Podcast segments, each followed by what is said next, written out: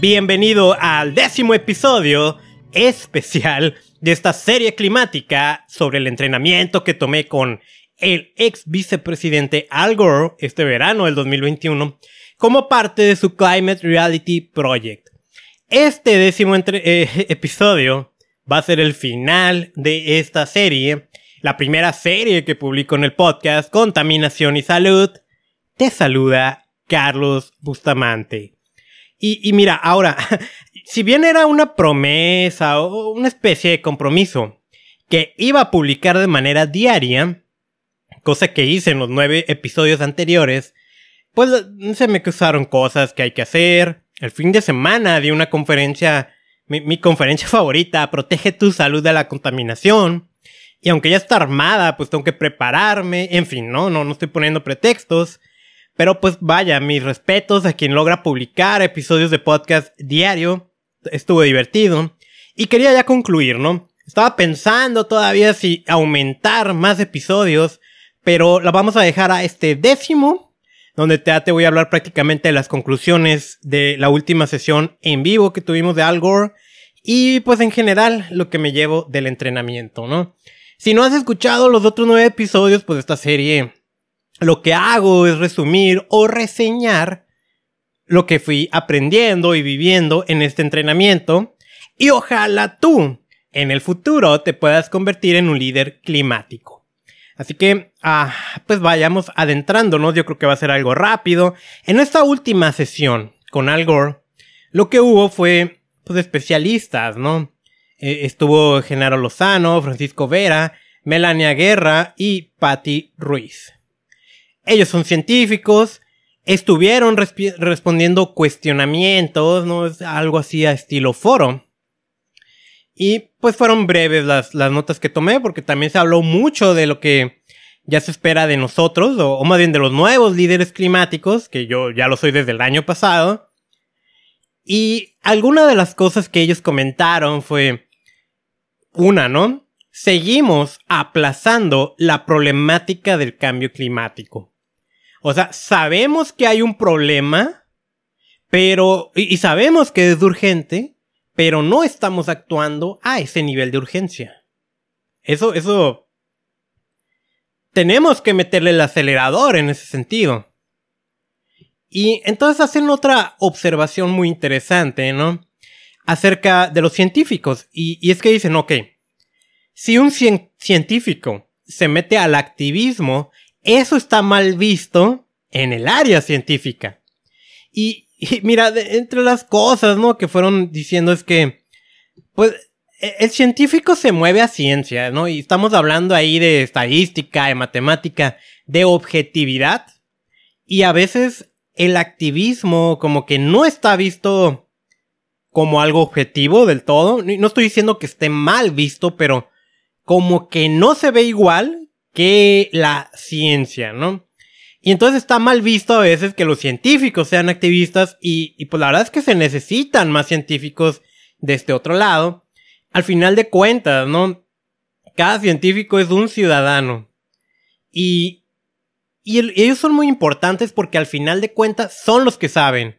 Entonces si las personas que saben, que en este caso son los científicos, dejan vacío eh, el micrófono, o sea, su voz no sale a decirnos lo que está realmente ocurriendo, lo que va a pasar es que otras personas que tal vez no saben del tema van a agarrar ese micrófono, van a difundir un mensaje incorrecto. Y eso es em, parte también de lo que está ocurriendo con las famosas fake news, en donde más que nunca ahorita cualquier mensaje llega a todos lados y están llegando mensajes inadecuados, mensajes que son un total mito, mensajes que no van por ahí, y ahí entra parte de la importancia de que los científicos se vuelvan activistas, ¿sí? El activismo no solo es ir a protestar o hacer política, también es enseñar, y ahí el científico juega un papel muy importante, ¿sí?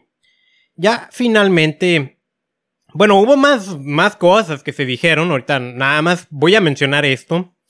Eh, Kevin, Ken Benlin, que es el presidente, o, CEO de Climate Reality, pues ya fue cerrando, ¿no? Con algunas eh, palabras. Fuimos, fuimos 40 mil líderes quienes nos estuvimos entrenando, ¿sí? Y se nos dijo de eventos futuros que viene. Tengo que pensar en una presentación para noviembre, donde está las 24 horas de realidad. Durante 24 horas estamos dando muchas presentaciones de la verdad incómoda, ¿no?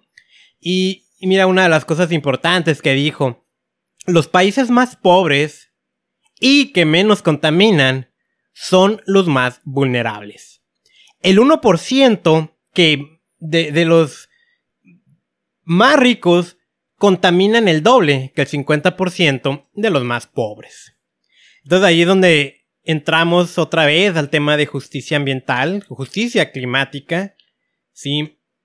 Que tanto hablamos. Vaya, fue una sesión relativamente rápida, esa última que tuvimos, porque, vuelvo a mencionarte, estuvo más enfocada a los líderes, lo, que van a hacer al futuro, las indicaciones, observaciones que se les hicieron.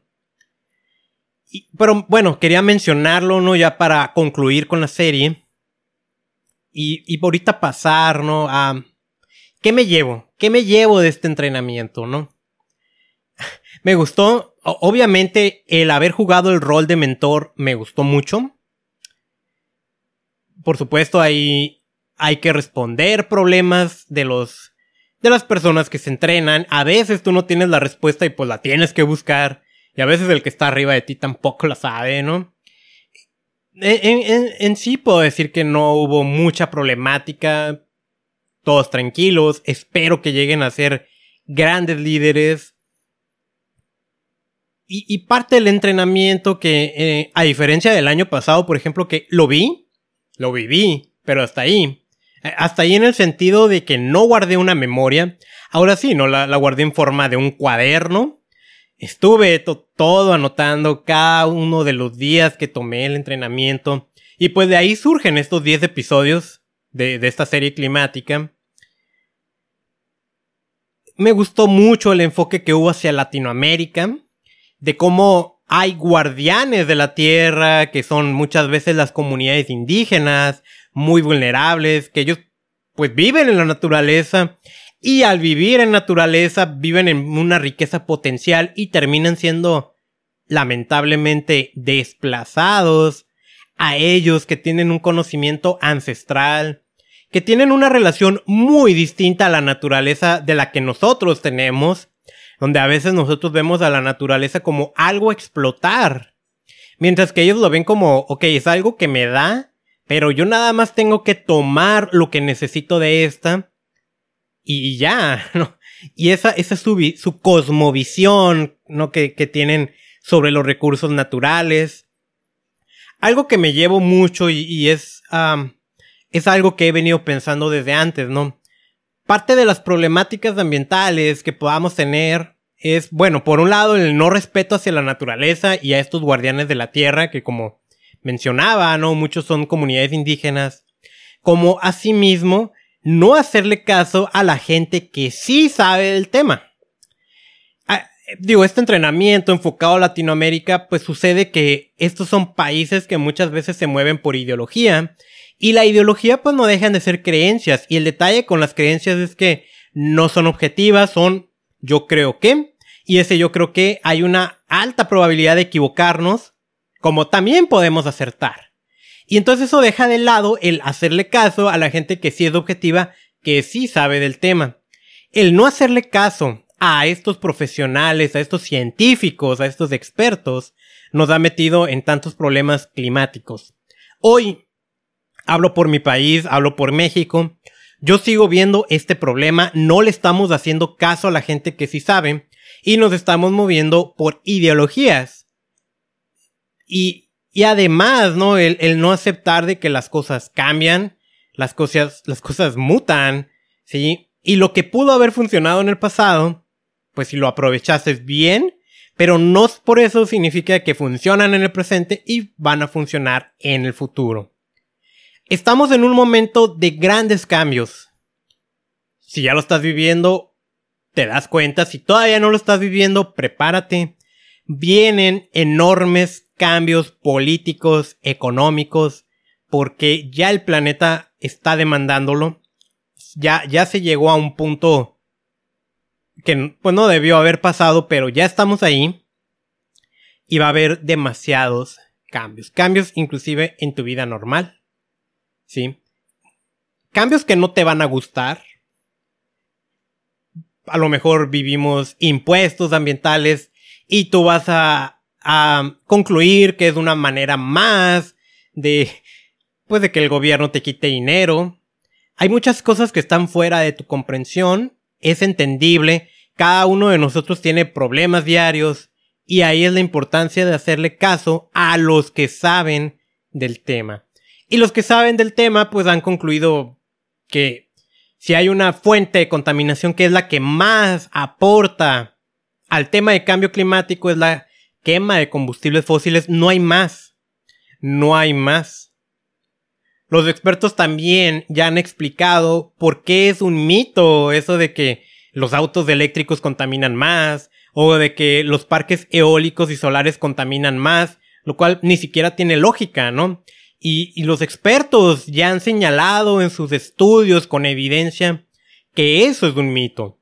No significa que no generen otro tipo de residuos que sí lo generan, pero en una balanza de equilibrio es muchísimo más ambientalmente amigable.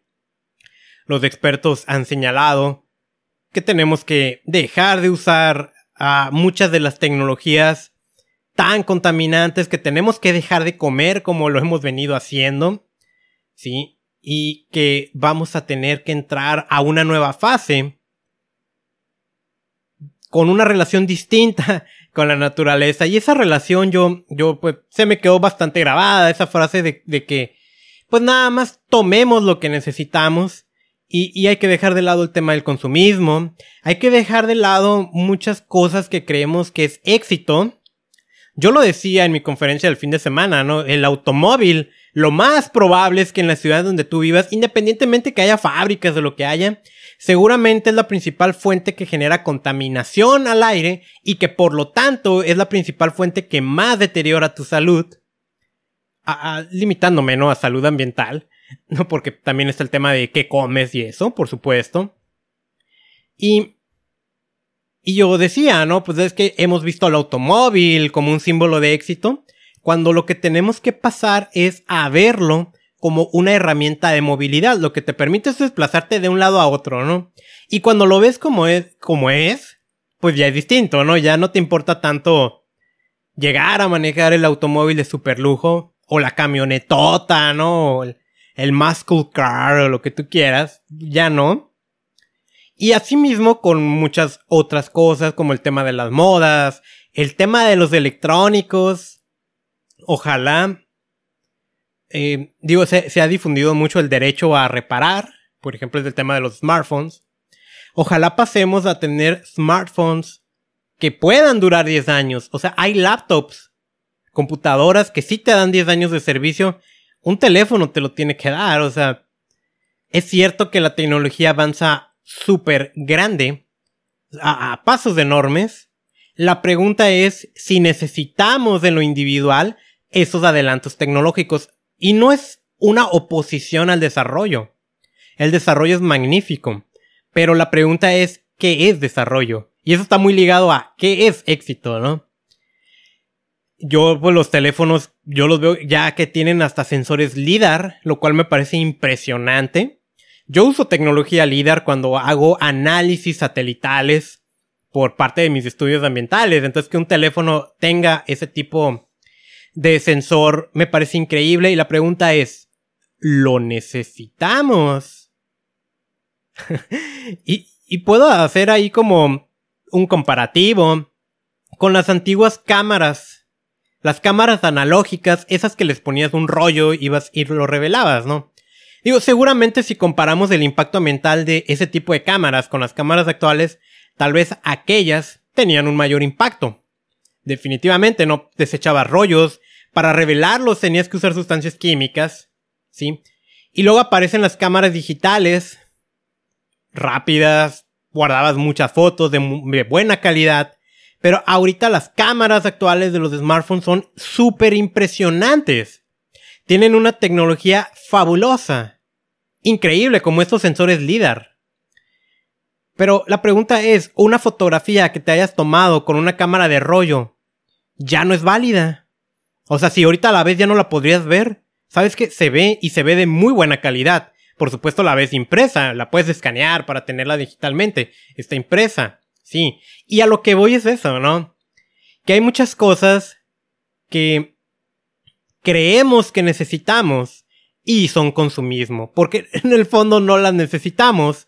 Y esa postura de éxito y desarrollo está resultando en un grave impacto al medio ambiente. Cuando éxito y desarrollo, pues tendríamos que definirlo con otras palabras. Creo que en la naturaleza humana necesitamos éxito y necesitamos desarrollo y es una búsqueda que siempre vamos a tener. Hay que estar conscientes nada más que la Tierra es un recurso finito. Bueno, no sé si me desvié. No sé si te gustó lo que dije. Por supuesto, ya estamos llegando al final. Este fue el décimo episodio de esta serie climática. Vamos a continuar ya. Ya, ya el siguiente episodio, el 72 ya va a ser directamente de contaminación y salud con la temática original de este podcast. Pues ya no me queda nada más que decir, hay que cuidar el medio ambiente, hay que combatir el cambio climático, conviértete en un líder climático con Climate Reality. Sí, si te gustó esto, compártelo con otras personas, sígueme en la aplicación favorita que tengas de podcast. Soy Carlos Bustamante y mi misión es enseñarte a proteger tu salud de la contaminación.